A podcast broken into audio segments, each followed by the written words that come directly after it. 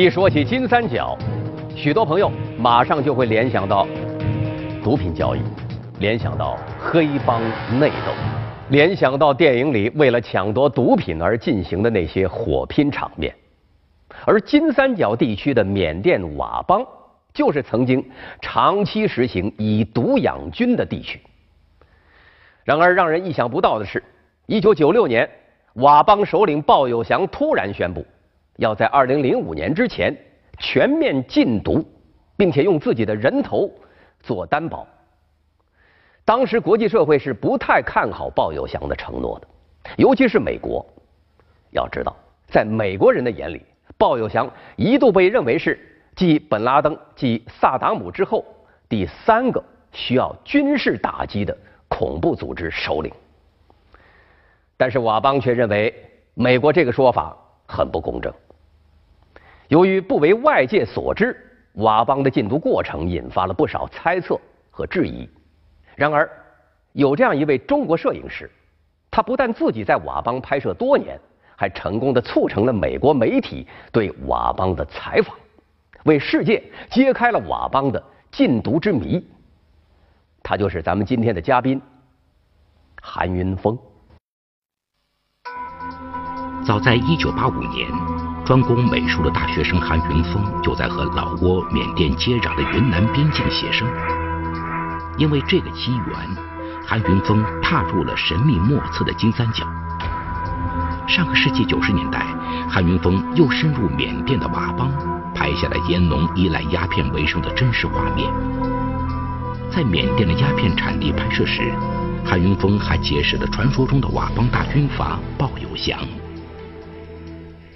啊，为什么鲍有祥会被美国视为像拉登一样的恐怖分子？哦，那个是正好是叫这个什么嘛？那个九幺幺，九幺幺嘛。九幺幺之后呢，这个叫国际有组织犯罪办公室主任，呃，凯凯瑟琳老太太还给我搞过一次 party，就是很私人的，不是政府之间的。她说我非常喜欢鲍有祥，他个人对他的印象非常好。嗯，但是他是一个 criminal 罪犯，为什么？嗯，因为。他曾经，啊，就是他所管的辖区，他没有推卸无可推卸的责任。他的辖区有很多的毒品啊流入美国，流入世界，他是罪犯啊。他改好了，就是禁重，他也是要受到审判。嗯，但是我个人非常喜欢他，这是我们私我们一个很私人的一个谈话。那么我也是头一次在呃媒体里这么讲这个事儿，因为过去很多年了。美国当时呃的概念就是这样，就是对九幺幺这事件出了以后，因为本拉登也做毒品，是吧？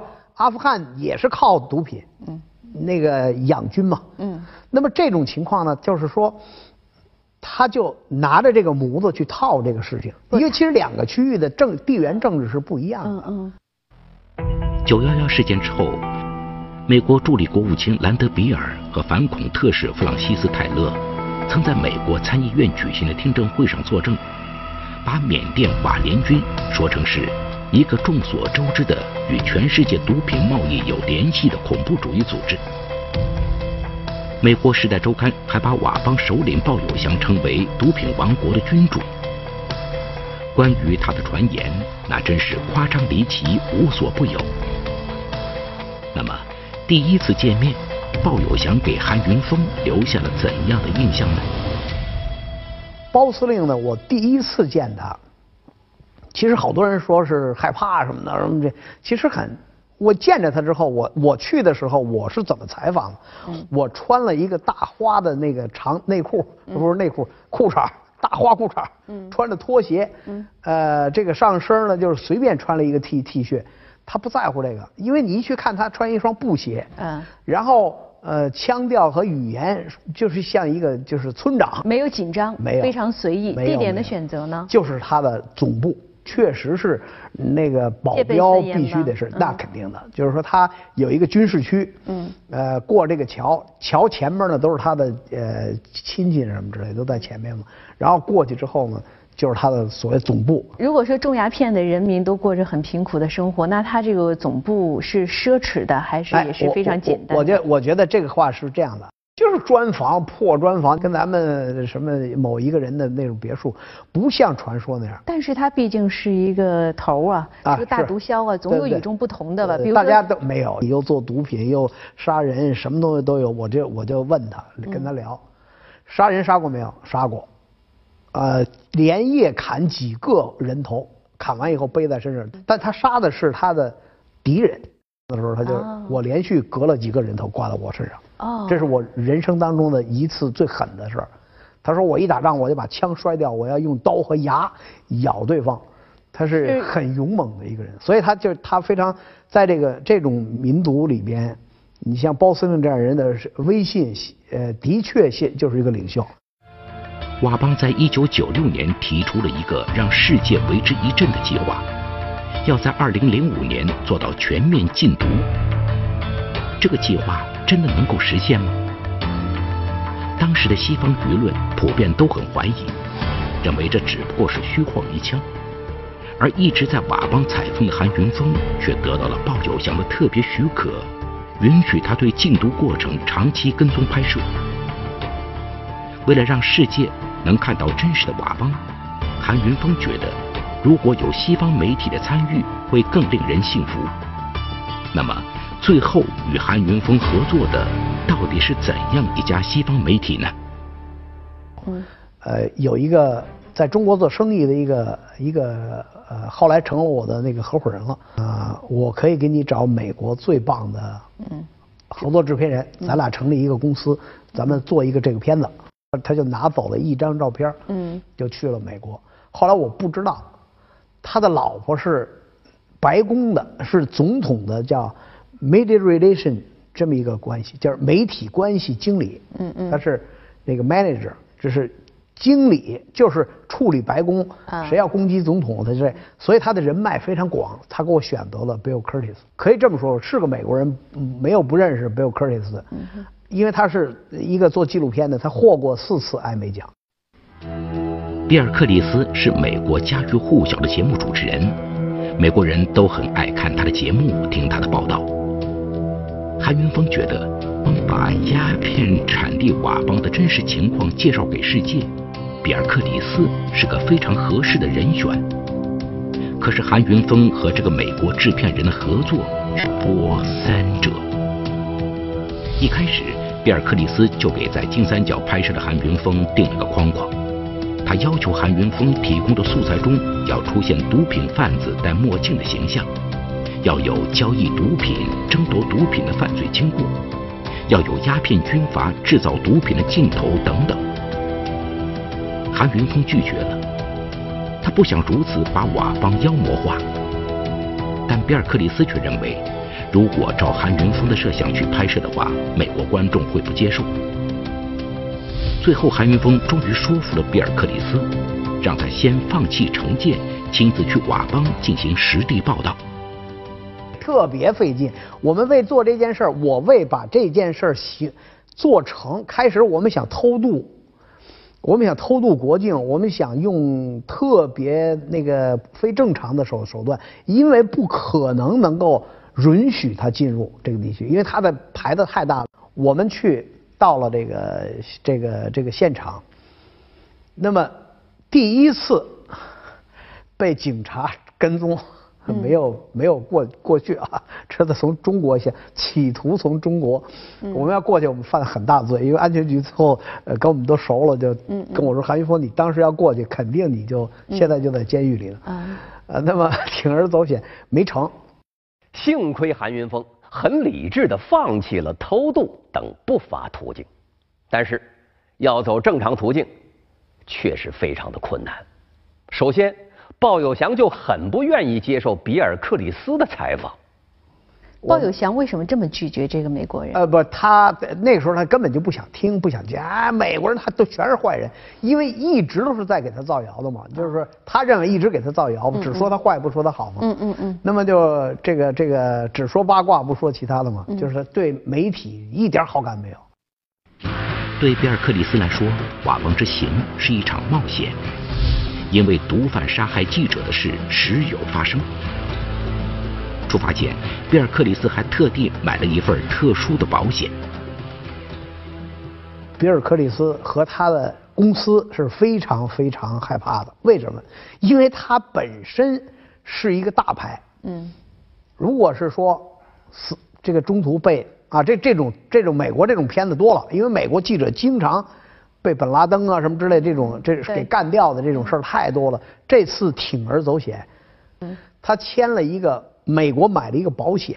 什么样的保险？这个保险非常吓人，就是说，呃，一旦，嗯，鲍被鲍有祥绑架，嗯，美国的驻泰国的这叫叫 DEA 的这个军队，因为有当时好像有两万军队呢，嗯嗯，就是驻扎在这个基地嘛，嗯。就是以反毒品为为由设的一个一个美军的一个基地，跟他反正他们那个地方有那么多人，然后武装直升机带导弹的过来营救，然后特种部队全部是买了这么大一保险，不就是一个大片儿吗？我说我说 Bill 你不信我，我说这些东西都用不着，他说那我们也买，那个画面都是杀人魔王，对，呃，做着毒品生意，戴着墨镜，后边都是各种各样的枪。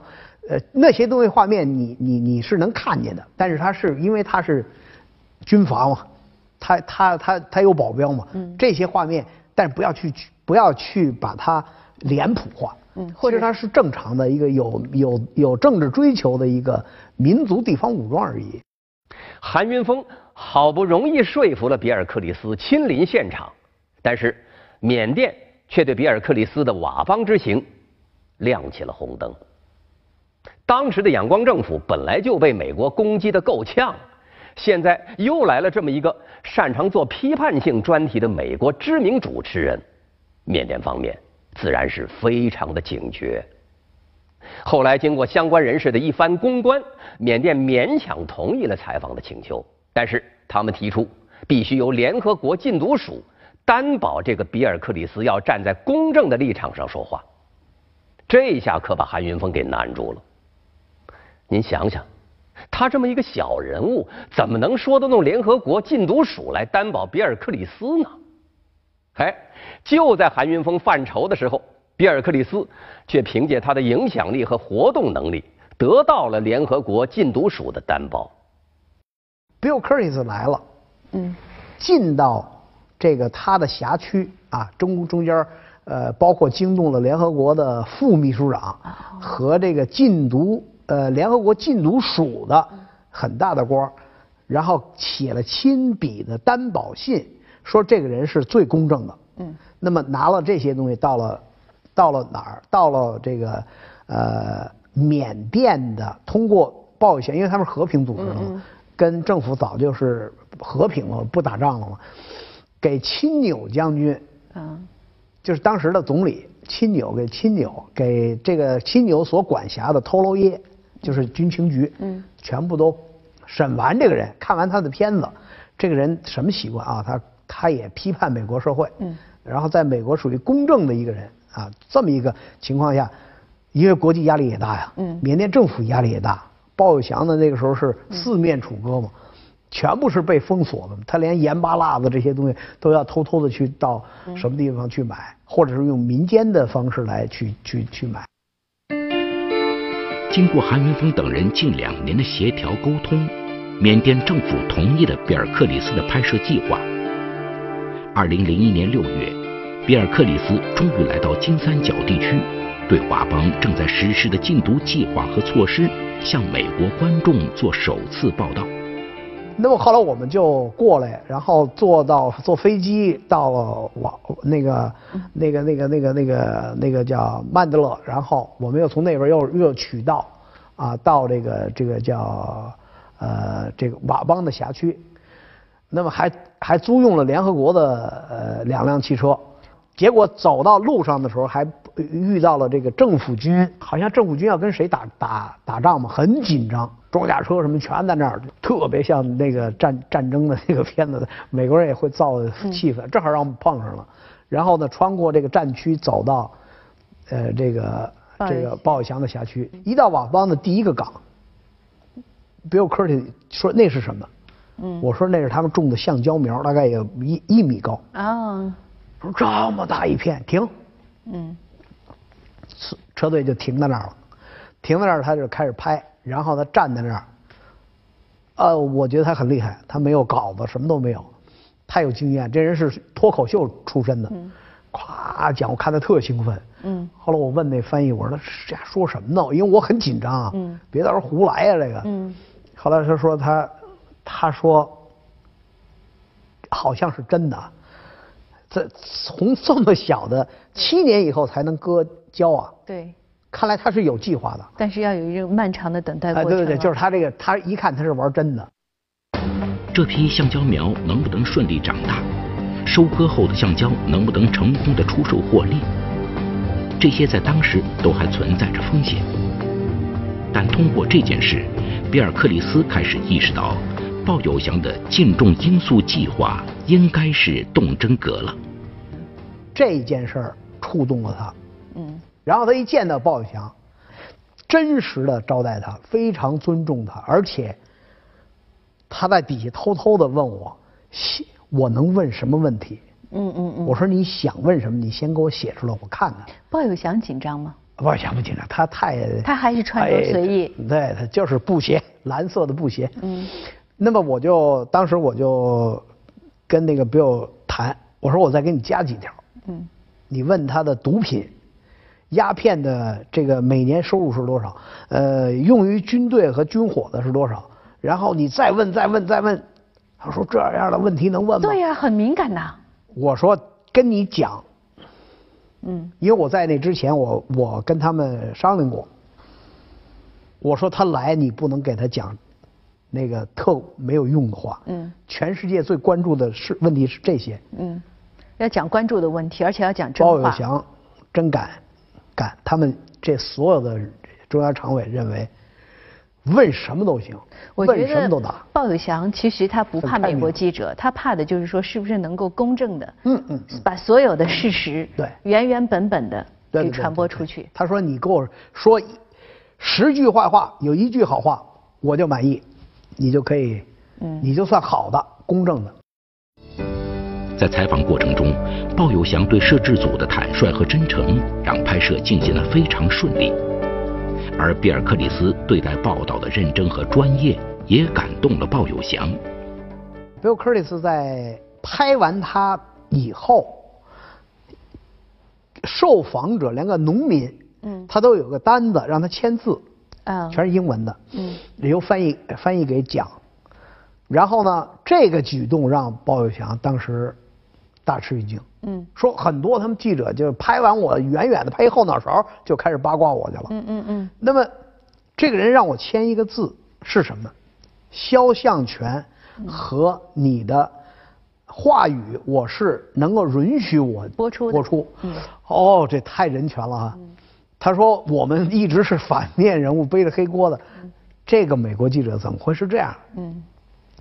鲍玉祥就为这个事儿很感动。嗯。啊，还有一个故事，待会儿我觉得我还要补充一下啊，就是说，在拍拍摄这个过程啊，就是科里斯到了班康以后啊，就是瓦邦的这个首府，见到包司令之后，那么他们很重视这件事啊，就是比尔提出了一个要求，嗯，他就上那个山上，科里斯跟他就上了那个那个现场拍，但是呢，包司令没有见过那个地方还有。哦，这么多大烟啊！这么多大烟呢？嗯，因为他根本不路过那儿，他是在一个山山沟里头的一个山洼里。嗯，那克里斯就是认为最高潮的一个事儿，就是所谓啊，嗯，大毒枭 是这金三角老大，在毒品田里啊，鸦片田里跟我接受我的采访，这个太可太好看了。嗯，那么另外一种猜想呢？包司令不会让他在这样的场景里跟他对话的。嗯，我根本都没沟通。嗯，我说包司令他有想法。嗯，你能不能带他上那儿去拍？走，就去了。很坦诚啊，因为他太高兴了，因为他问的话和他的各种各样的那个让他已经产生信任了。两个人谈得很拢。嗯，就上了那个罂粟田里，一边掰着罂粟籽儿，克里斯也吃，然后鲍玉祥也吃，因为那个罂粟籽儿是就跟那个芝麻是一样的，它一点毒都没有，只是皮上有毒。然后俩人一边吃着嚼着，一边就是就开始交流了，然后说老百姓怎么样啊？然后你的计划是什么呀？等等。克里斯觉得特别感人。就在双方交流不断深入的时候，还发生了一段小插曲。一次摄影器材的丢失，让摄制组的美国成员对佤邦、对烟农的刻板印象彻底改变了。我们拍完了以后，非常高兴。啊，这个一路上都是，嗯，那个他们的头罗耶就是军情局跟着，一路多一个，一路多一个。我们最后这整个的这个摄制组里边多出了十几个军情局的。回去的时候大家都解散了。嗯，这这个成功的拍摄。嗯，然后大概就有一个当官的跟着我们，还有一个翻译走。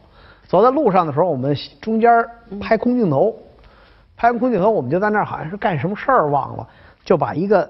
三脚架把拍摄那三脚架给丢在那儿，我们这一路因为太高兴了，连着唱歌来高兴，哇，走都已经走出了二十多公里了。嗯，突然一下想起来了，那摄影师说坏了，我好那因为他那三脚架特贵啊，嗯，丢了。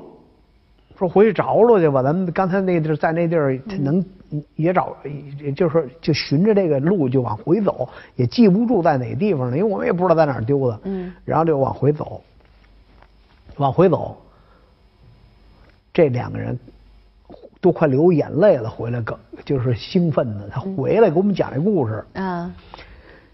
一个农民，就是在那个那个鸦片地里。干活的农民，拿了一张纸壳本，就是纸硬纸壳啊，嗯，纸箱子那个上面用那个烧炭的那个炭笔，嗯，写了一个，呃，失物招领，嗯，叫写的字儿写的特滑稽，写的是哪位丢了望远镜的架子，嗯，他认为那是望远镜架，然后那个就是这是哪位。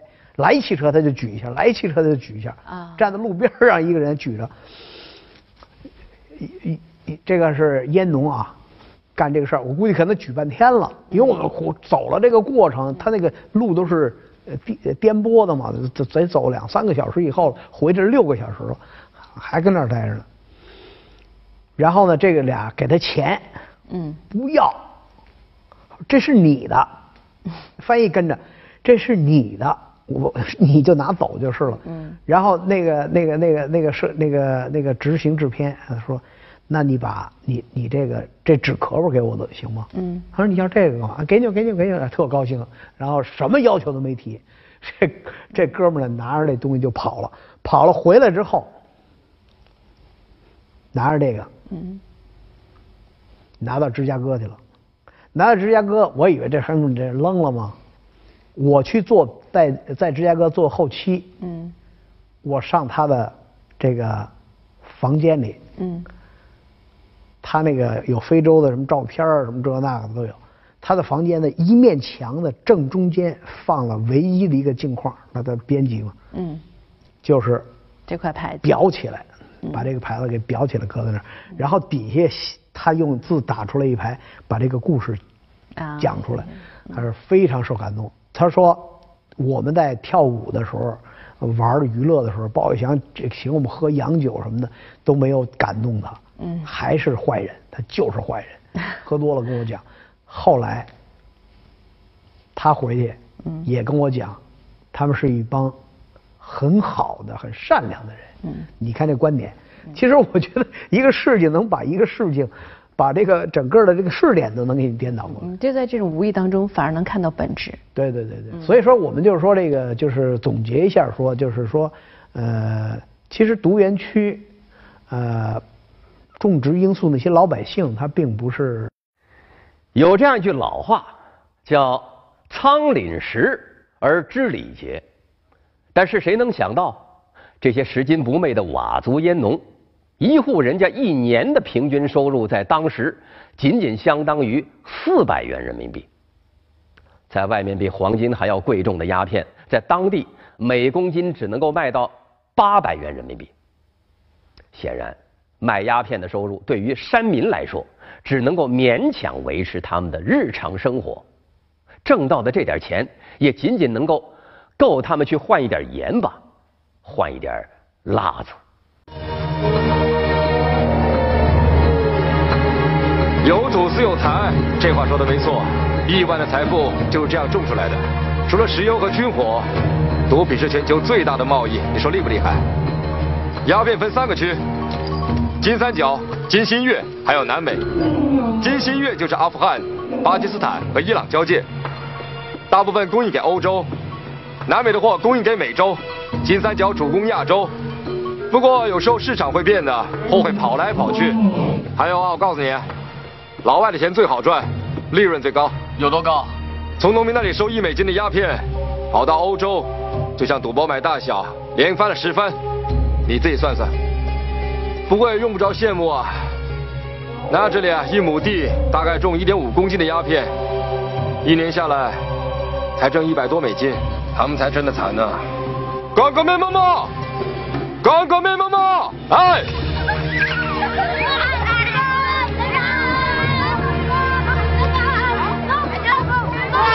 拜拜。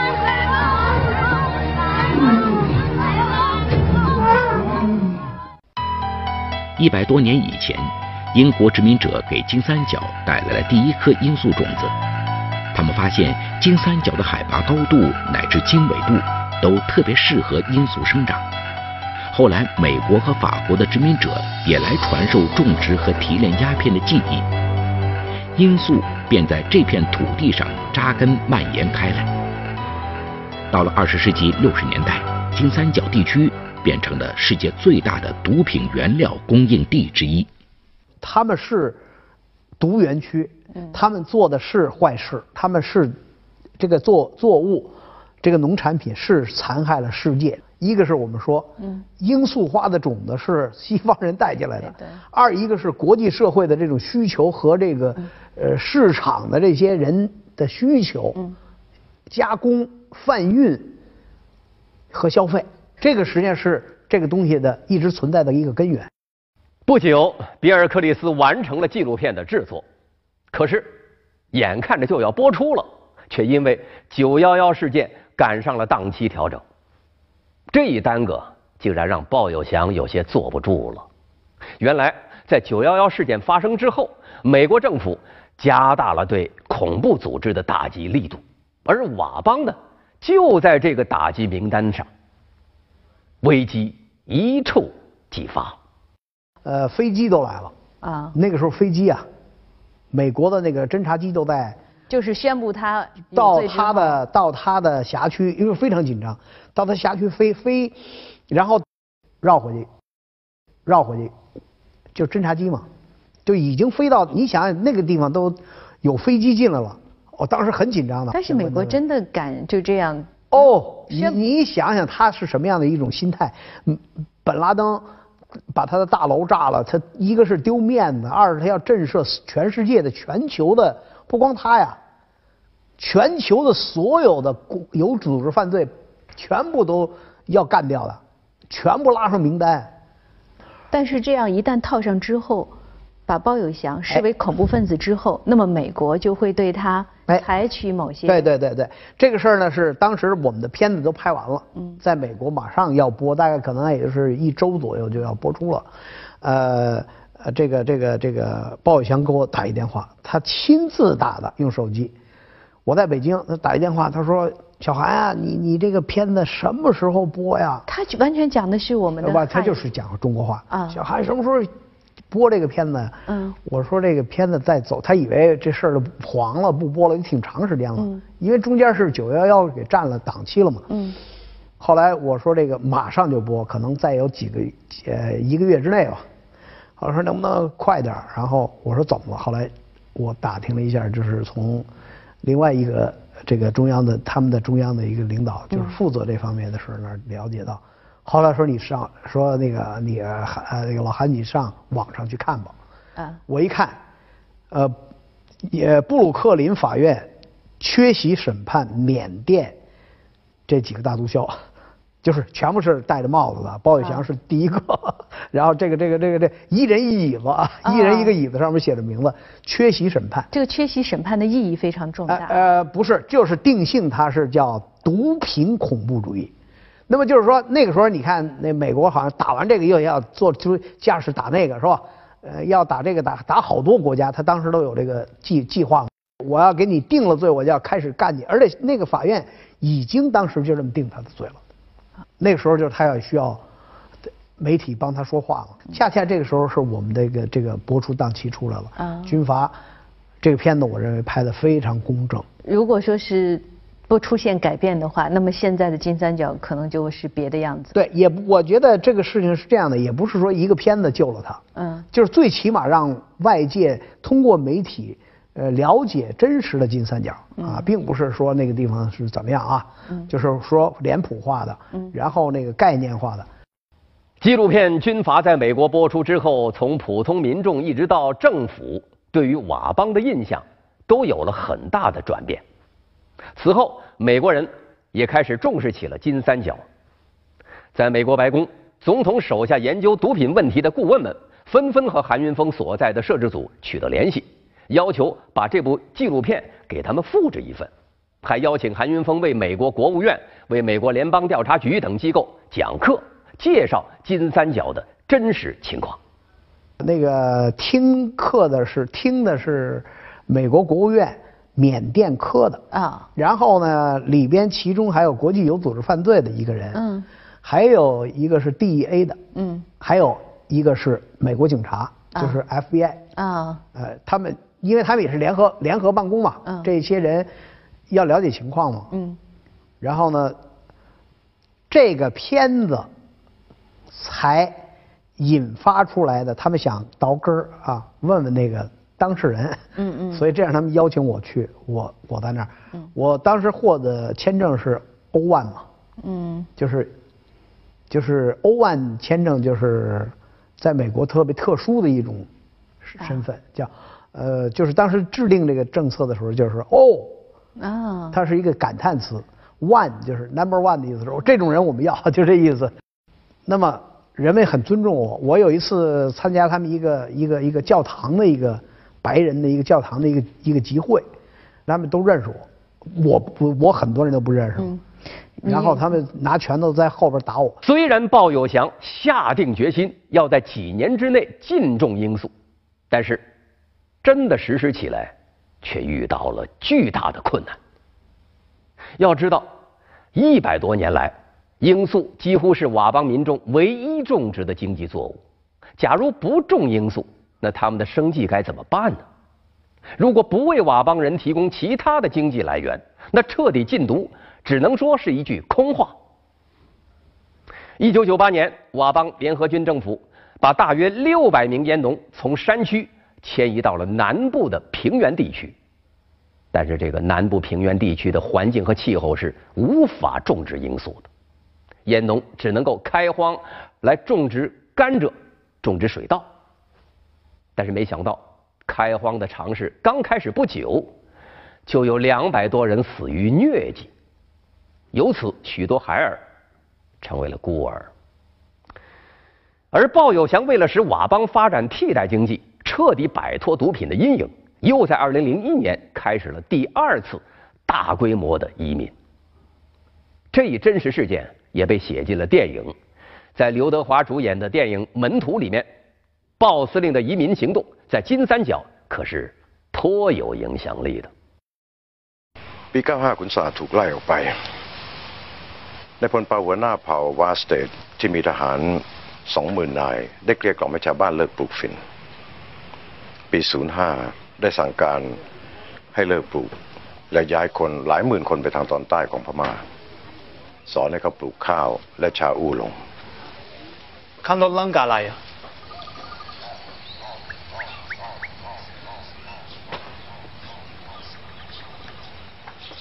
มีคนจ่าย60 US ดอลลาร์ต่อตารางวาต่อปี第二次移民，大移民，就是缅甸允许缅甸中央政府允许他们替代经济这个计划，把他们的移民 放到南部军区幺七幺军区。我们感觉这地方总是也不大，这样的移民的迁徙的路途有多少呢？挺远的，但是等于是在这么说吧，从 中国这个边境一直走到，嗯，这个缅甸、老挝、泰国的那个交界的那个地方，大概应该也得有好几百公里呢啊。但那那就跟万里长征是一样的嘛。你想想锅碗瓢勺什么那个呃拖家带口，然后就往下走。那个路都是没有的，路都是泥泞的，有时候翻车，一车人的死半车人。代步工具是什么车呀？就是租用的卡车嘛，啊跟哪儿到处找，然后还好大部分人走，一路走。我有特别震撼的这个一一组移民营地的镜头，那个那个孩子给爸爸挤狮子，嗯嗯，啊，就是跟那个猩猩是一样的，扒拉扒拉头发，然后。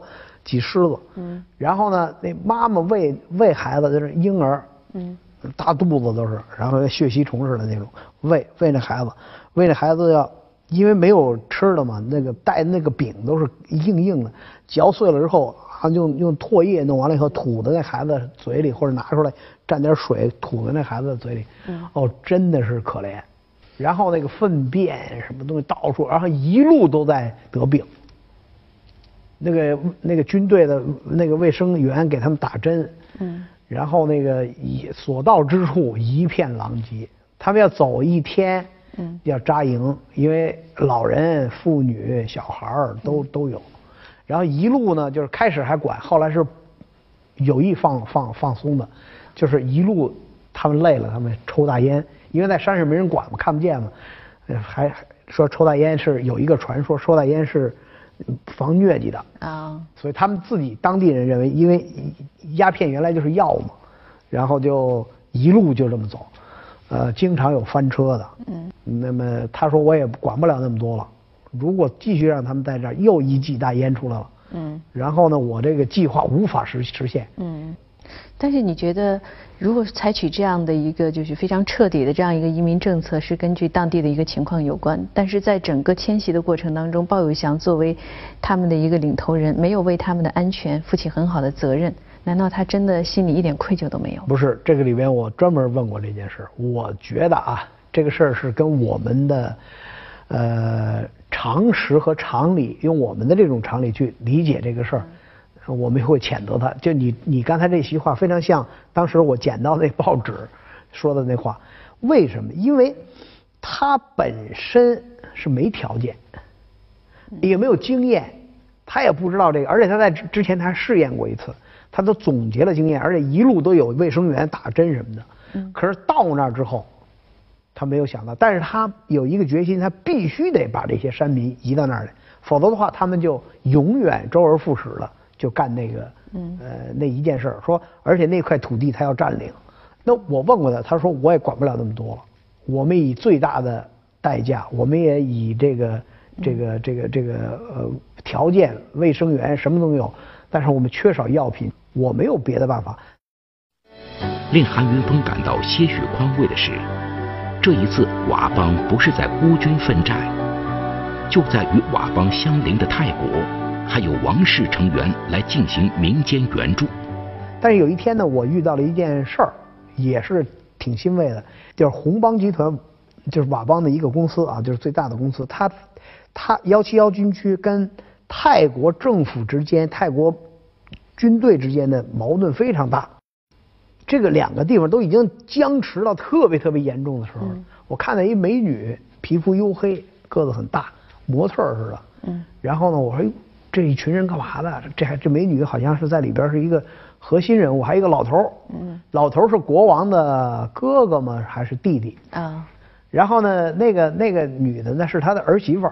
这两个人，嗯，把太太皇山地计划这套路拿过来帮助幺七幺军区。嗯。就是国家和国家，然后呢，跟佤王之间的矛盾跟民间没有没有关系，但是这民间竟然是。王室人员过来来帮助这事儿啊！我呢就是呃，因为那个做这件事儿的时候呢，那个缅甸的政府军也过来，嗯，因为这是政绩啊，他也过来也跟着一块儿有点政。然后呢，幺七幺军区的领导呢就把我给嗯这个你你回避一下，因为很在意中国人掺和这事儿。嗯嗯嗯。我就我就躲到一边，我不拿摄摄像机，我让我徒弟，我培养了一个佤邦的电视台的一徒弟，然后让他帮我摄摄像，我就看，一直在旁边看着这个。那么他他们一个大卡车上往下运东西，我说什么？多少顶帐篷？帐篷是比药物还重要的东西，因为睡觉的时候把帐篷一搭，没有蚊虫咬，它就不几率就很低了。然后呢，还有药物啊，各种各样的东西，食物往那拉。那我就觉得这个里边就是也有一些国际组织给给这个地方去做，还有还有还有宗教，嗯，都在这个地方。经过千辛万苦，被要求移民的烟农。终于抵达了平原地区，在这块新土地上开荒种粮的人，除了佤族人，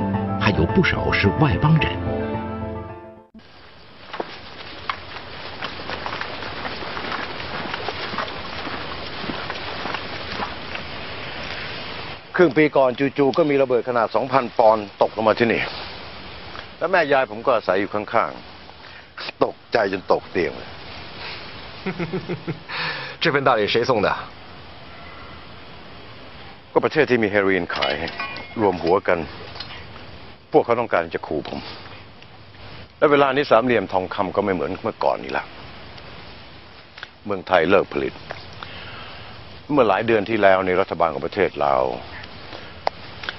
ก็ได้ออกกวาดล้าง และทำลายไร่ฝิ่นพม่าเองก็ร่วมมือกับจีนปราบปรามยาเสพติดและแวกนี้มีผลผลิตอยู่ไม่มาก แค่สิบเปอร์เซ็นของทั่วโลก คุณจะเชื่อผมไหมอีกสิบ ปีกว่าข้างหน้านี่สามเหลี่ยมทองคำจะกลายเป็นสถานที่ท่องเที่ยว把鸦片产地变成旅游区，并不是电影里的虚构。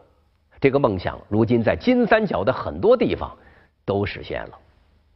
到了二零零五年的六月二十六日，佤邦宣布。在管辖区内胜利实现了罂粟的全面禁种，而这其中也有中国的贡献。早在上个世纪九十年代， 中国的一些企业和志愿者们就开始了对佤邦的援助，扶持替代经济的发展。